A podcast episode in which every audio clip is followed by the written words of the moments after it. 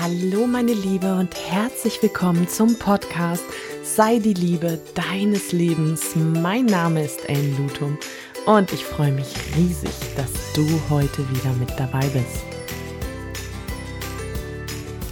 In dieser Folge möchte ich mit dir über mein neues Buch sprechen. Und ich möchte dir einen sehr persönlichen Einblick geben, warum ich es geschrieben habe, wieso meine Intentionen sind und waren und worum es überhaupt geht. Deswegen habe ich die Folge tatsächlich mit dem Buchtitel versehen. Jedes Fund hat seinen Grund. Und ja, ich äh, starte auch mal direkt. Es ist tatsächlich ein Buch, was schon seit mehreren Jahren als Manuskript in meiner Schublade geschlummert hat. Und warum das da geschlummert hat und wieso ich es jetzt doch endlich geschrieben habe, ja, das erzähle ich dir jetzt mal ganz in Ruhe. Ich weiß nicht, ob du diese Redewendung kennst. Bei mir hieß es wirklich so, jedes Pfund geht durch den Mund oder noch ein bisschen verniedlicht, wo ich persönlich selber noch eine kleine, mini kleine Krawatte am Hals kriege, heißt, jedes Fündchen geht durchs Mündchen. Boah, ehrlich, was hat mich dieser Satz lange getriggert? Das magst du dir vielleicht gar nicht so vorstellen. Gott sei Dank ist das heute nicht mehr so, aber ich hole ein bisschen aus, um dir das mal zu erzählen. Ich war tatsächlich immer sehr, sehr schlank, sehr groß, bin ich immer noch sehr groß, aber nicht mehr sehr schlank. Und das ist etwas, eine Geschichte, die ich habe, hm, wo es auch gar nicht darum geht, jemanden zu suchen, wer ist schuld oder wer hat da was dran getan. Keiner hat Schuld und keiner hat auch irgendwie was dazu getan, dass mir das so passiert ist, wie es passiert ist. Mm, mein Leben war, und das ist oftmals gar nicht viel, nicht mal meinen nächsten Liebsten so bewusst, wie präsent dieses Thema Gewicht in meinem Leben ist. Oder war, sagen wir es mal so. Und zwar schon seitdem ich circa 18 bin. Es fing sogar schon ein bisschen eher an, weil aufgrund meines sehr, sehr schlanken Aussehens war es tatsächlich auch immer wieder eine Diskussionsgrundlage, dass ich mehr Butter essen muss, ist kein Scherz. Mm, oder dass ähm, klobige Schuhe an meinen Füßen wie Bremsklötzen aussah. Und es gab auch tatsächlich Zeiten, wo ähm, Freundinnen mit mir nicht ins Freibad gehen wollten oder in die Öffentlichkeit, weil sie sich neben mir einfach total unzulänglich und, ja, ich sag's jetzt mal auf Deutsch, fett gefühlt haben. Das hat eine ganze Menge mit mir gemacht und irgendwann fing das auch an, dass Essen immer mehr zum Thema wurde. Und das hat auch niemand anders gemacht, sondern ich habe Essen immer mehr zum Thema gemacht immer wichtiger wurde es, ähm, was esse ich, wie viel esse ich, wovon esse ich was. Also ich weiß nicht, ob du dir das vorstellen kannst, aber es war ein ständiges Gedankenkreisen ums Essen. Und das schon sehr, sehr früh. Ich habe mich auch schon sehr früh, obwohl ich gärtenschlank war, ähm, zu dick für ein Bikini gefühlt oder ähm, fand, dass ich Hüftspeck hatte. Es ist völliger Kokolores. Aber dennoch habe ich mich so gefühlt. Und dieser Satz, jedes Fündchen geht durchs Mündchen, das hat immer etwas mit dem Gedanken, ja, bist du ja auch selber schuld. Also ich bin, wenn man das so sieht, jedes Fündchen geht durchs München, bin ja dann auch selber schuld. Ich habe mir die Funde quasi ja selber in den Mund gesteckt. Und wie gesagt, das hat mich lange Jahre sehr, sehr getriggert, weil ich mich sowieso schon echt gefühlt habe wie so eine Versagerin. Ich würde das gerne anders betiteln, aber mir fällt wirklich nichts anderes ein. Ich habe mich so mies gefühlt. Immer und immer wieder. Wenn eine Hose nicht mehr passte oder es mal gerissen ist oder das Shirt zu knapp wurde oder die Sommersaison anfing das war nicht schön und ich konnte mich und meinen Körper auch überhaupt nicht annehmen. Das Gute an der Geschichte ist aber, dass tatsächlich meine Geschichte dazu geführt hat, dass ich mit meinen Töchtern anders umgehe. Dieses Thema Essen ist hier nicht präsent. Wir ähm, achten auf unsere Ernährung, wir schauen, worauf haben wir denn Lust, aber es ist nicht stigmatisiert oder ähm, dass ich sage, jetzt nimm aber mal nicht so viel Sauce Hollandaise, ne? sonst hast du die auf der Hüfte. Also diese ganzen Redewendungen, mit denen ich quasi aufgewachsen bin und das ist auch nicht, dass jetzt nur mein Elternhaus darauf ähm, aus war oder mh, nur jetzt eine bestimmte Personengruppe, es war so die Allgemeinheit, das war in meiner Wahrnehmung war das überall gleich. Und ich sage jetzt wirklich nur, es war in meiner Wahrnehmung. Das heißt nicht, dass das Realität ist. Und mir war es immer ganz wichtig oder ist es auch noch wichtig, meinen Töchtern ein anderes Bild zu vermitteln. Und irgendwann haben sie auch nachgefragt und ich habe mit ihnen darüber gesprochen. Und dann kam ein Zeitpunkt, wo meine Tochter meinte, Mama, wir müssen darüber reden.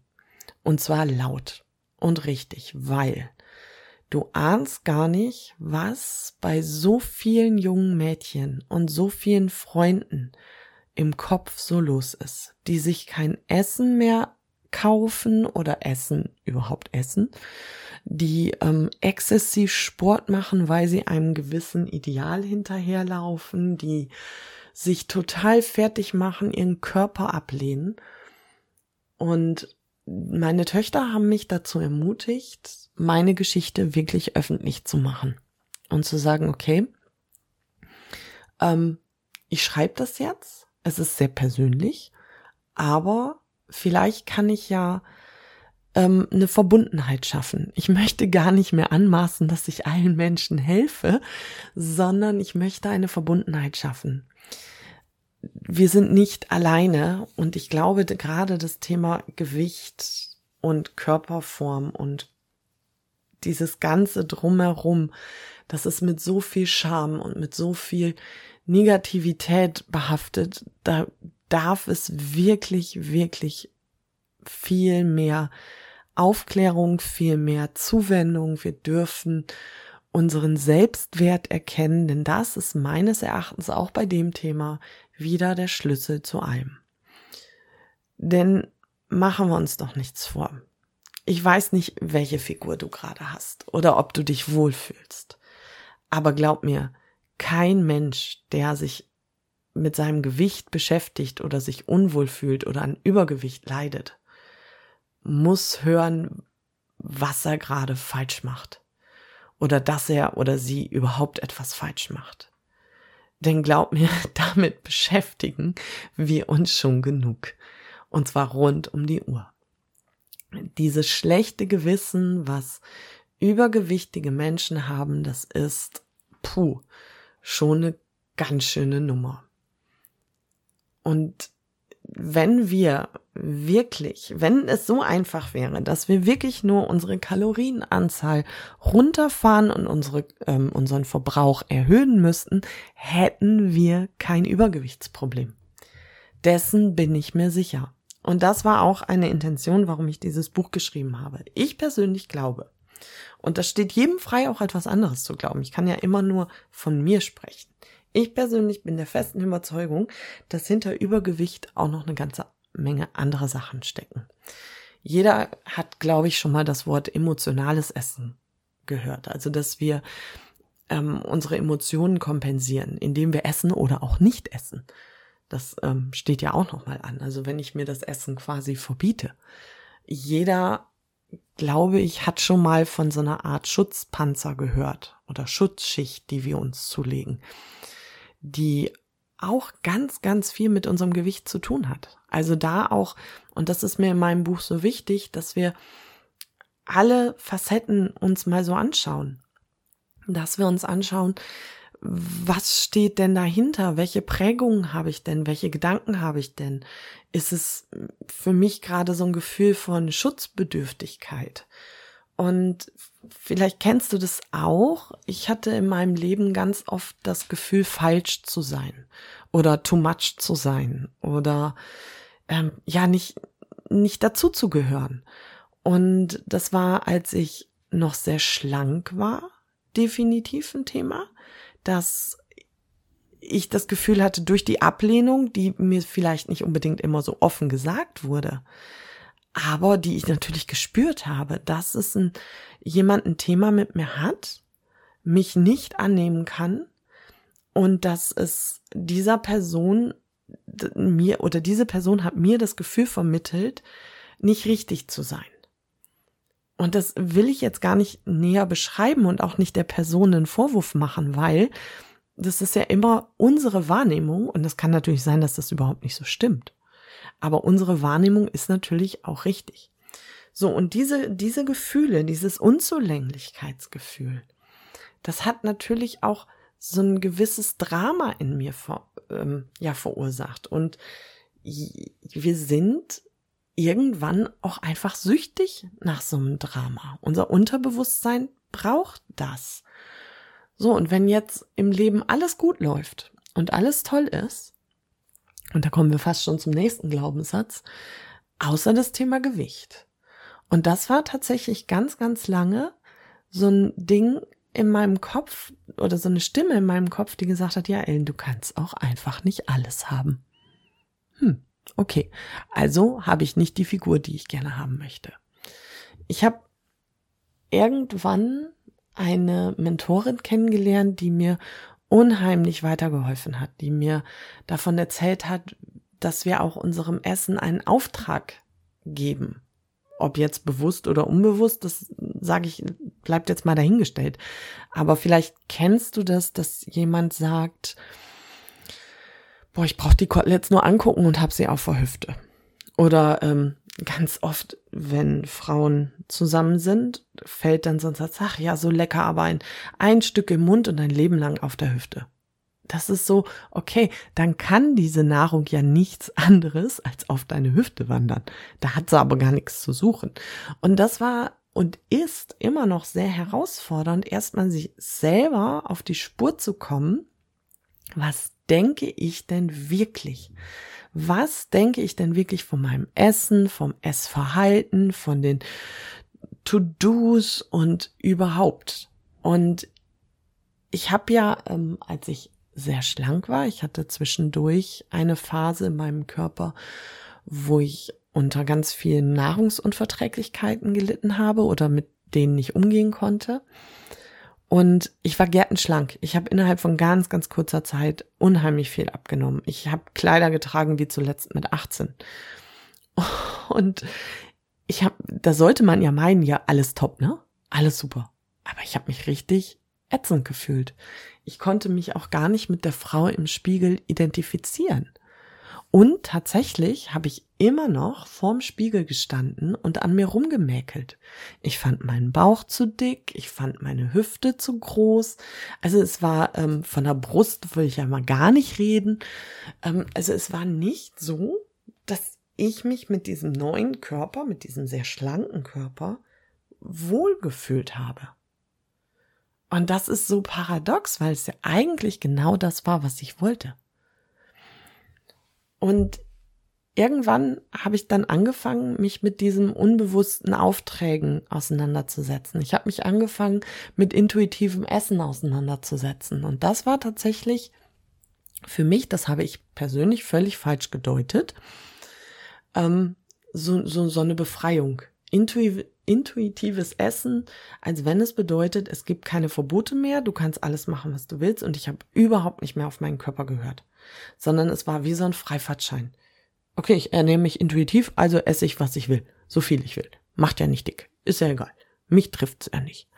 Und das habe ich völlig falsch bedeutet und es hatte auch ganz viel mit Trotz zu tun, weil ich ja wirklich seitdem ich 18 bin, mir viele, viele Lebensmittel verboten habe, viele Sachen ähm, ja reglementiert habe. Und das war wirklich wie so ein Befreiungsschlag, wo ich gesagt habe, so jetzt reicht's, jetzt ist es mir egal. Mittlerweile weiß ich, dass intuitives Essen hat nichts mit Verzicht zu tun. Es geht nicht darum, dass ich jetzt mir Sachen verbiete, sondern es geht darum, dass ich erkenne, was, wonach ist meinem Körper denn gerade wirklich? Was möchte ich denn? Und bin ich vielleicht schon satt oder nicht? Also das einfach auch alles mal ganz anders zu hinterfragen. Selber auch ähm, zum Detektiv des eigenen Essverhaltens werden. Und damit meine ich nicht, ähm, dass wir uns irgendwie geißeln oder so.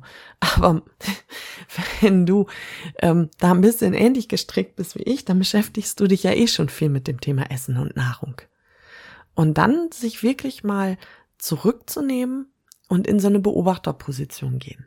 Und das war auch etwas, was ich erstmal lernen durfte, nicht zu bewerten. Das, was auf dem Teller liegt, nicht in gut oder schlecht zu bewerten. Und anzufangen, deswegen habe ich ja vorhin gesagt, dieses Sprichwort hat mich so getriggert. Das tut es heute nicht mehr. Weil etwas in mir heilen durfte. Und wirklich, da durfte ich sehr, sehr genau hinschauen, was war das denn? Ja, das war dieses Gefühl der Unzulänglichkeit. Das war dieses Gefühl des, der Scham.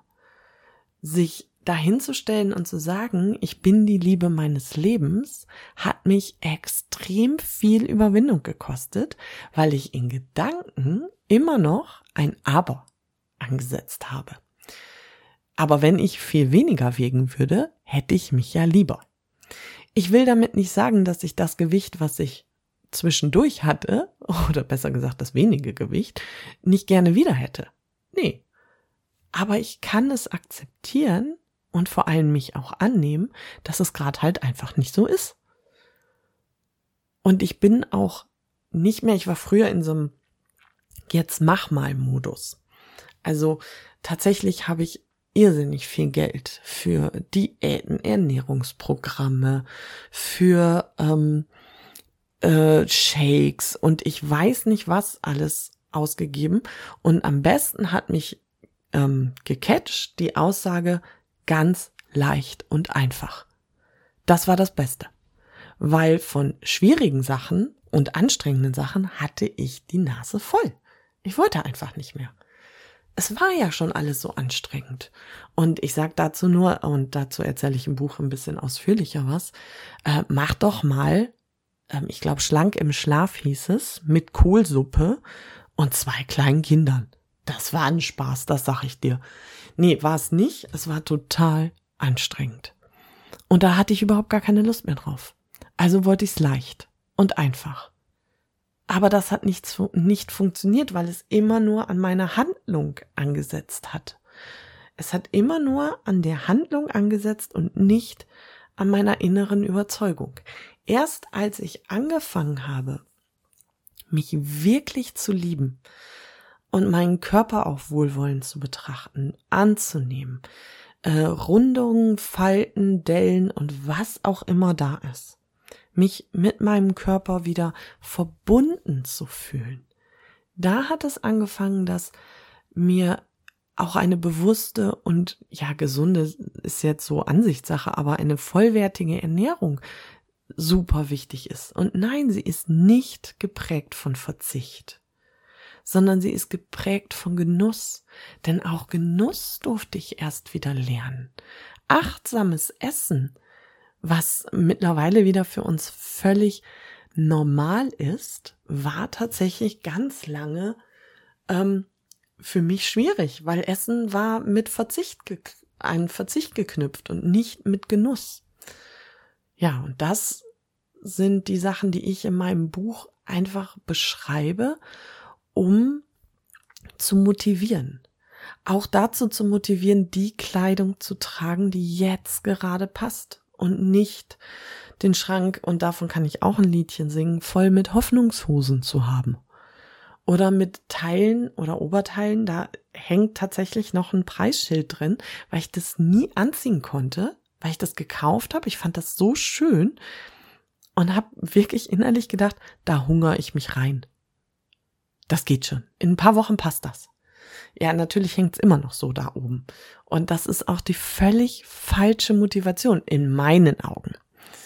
Ich möchte auch hinkommen, dass wir Frauen oder dass wir uns klar machen, dass nicht alles, was wir in den sozialen Medien sehen, echt ist. Dass ganz, ganz viel gefaked wird, dass da Frauen sich positionieren und bearbeiten, ähm, anstatt wirklich zu zeigen, wer sie sind. Und diese Körperbilder, die machen etwas mit uns. Die prägen uns, die lösen etwas aus.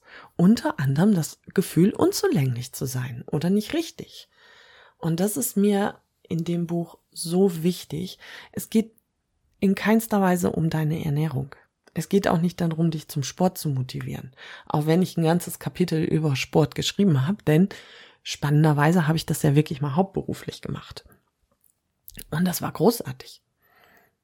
Aber da ist auch wieder meine Überzeugung, ich brauche meine innere Motivation, um Sport zu machen. Also nicht, ich muss abnehmen oder eine andere Figur haben, sondern ich mache Sport, weil ich mir und meinem Körper etwas Gutes gönne. Und das war ein Weg, das war ein Prozess, dahin zu kommen. Auch zu erkennen, welche Bedürfnisse habe ich denn gerade? Ist mir wirklich gerade nach Schokolade? Oder sehne ich mich nach Liebe, nach Zuneigung? Und wie kann ich das eine mit dem anderen verbinden? Es geht auch nicht darum, sich nichts mehr zu gönnen. Nein, ganz im Gegenteil. In diesem Buch, und das ist noch persönlicher als mein erstes Buch, möchte ich Verbundenheit schaffen. Ich möchte dich ermutigen. Das ist so ähnlich wie hier im Podcast. Ich möchte dich ermutigen, du selber zu sein. Die Frau zu sein, die du bist. Und zwar mit allem, was zu dir gehört. Und auch was zu mir gehört. Lass uns dahin kommen, dass wir uns weniger wegen Äußerlichkeiten fertig machen, sondern dass wir viel mehr Wert auf unser Inneres legen. Denn ich bin mir sicher, und das ist meine feste Überzeugung, es hat alles seinen Grund. Und da nochmal deswegen auch der Titel, jedes Fund hat seinen Grund. Ich bin der festen Überzeugung, bei mir ist es ähnlich. Es hat einen Grund, warum ich noch nicht die Figur habe, die ich gerne hätte. Und das hat nichts damit zu tun, dass ich zu wenig Sport mache oder dass ich mich falsch ernähre, sondern es hat ganz viel mit meiner inneren Überzeugung zu tun.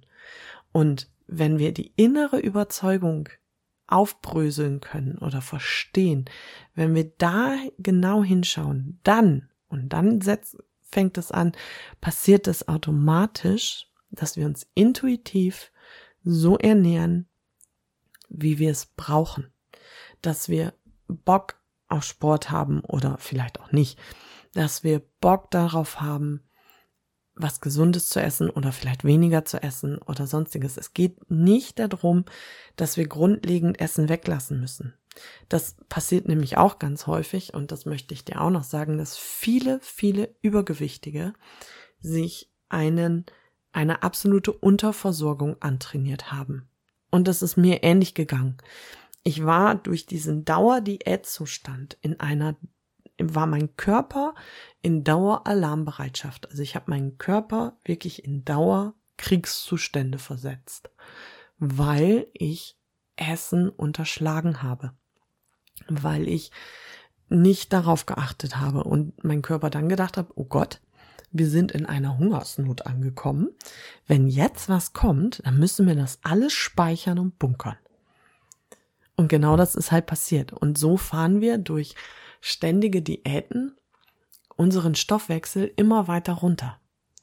Und es waren, ja, es war viel Arbeit und viel innere Überzeugung, meinen Stoffwechsel zum Beispiel wieder zu aktivieren und hochzufahren.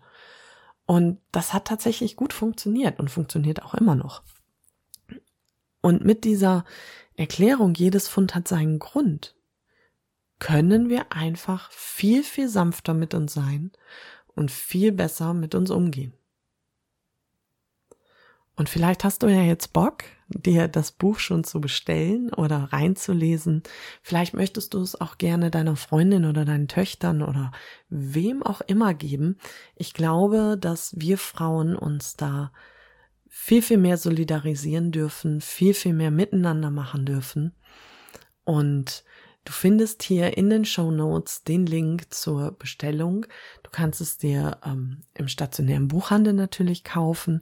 Du kannst es dir auf meiner Webseite als signiertes Exemplar bestellen oder natürlich bei Amazon, ganz wie du möchtest.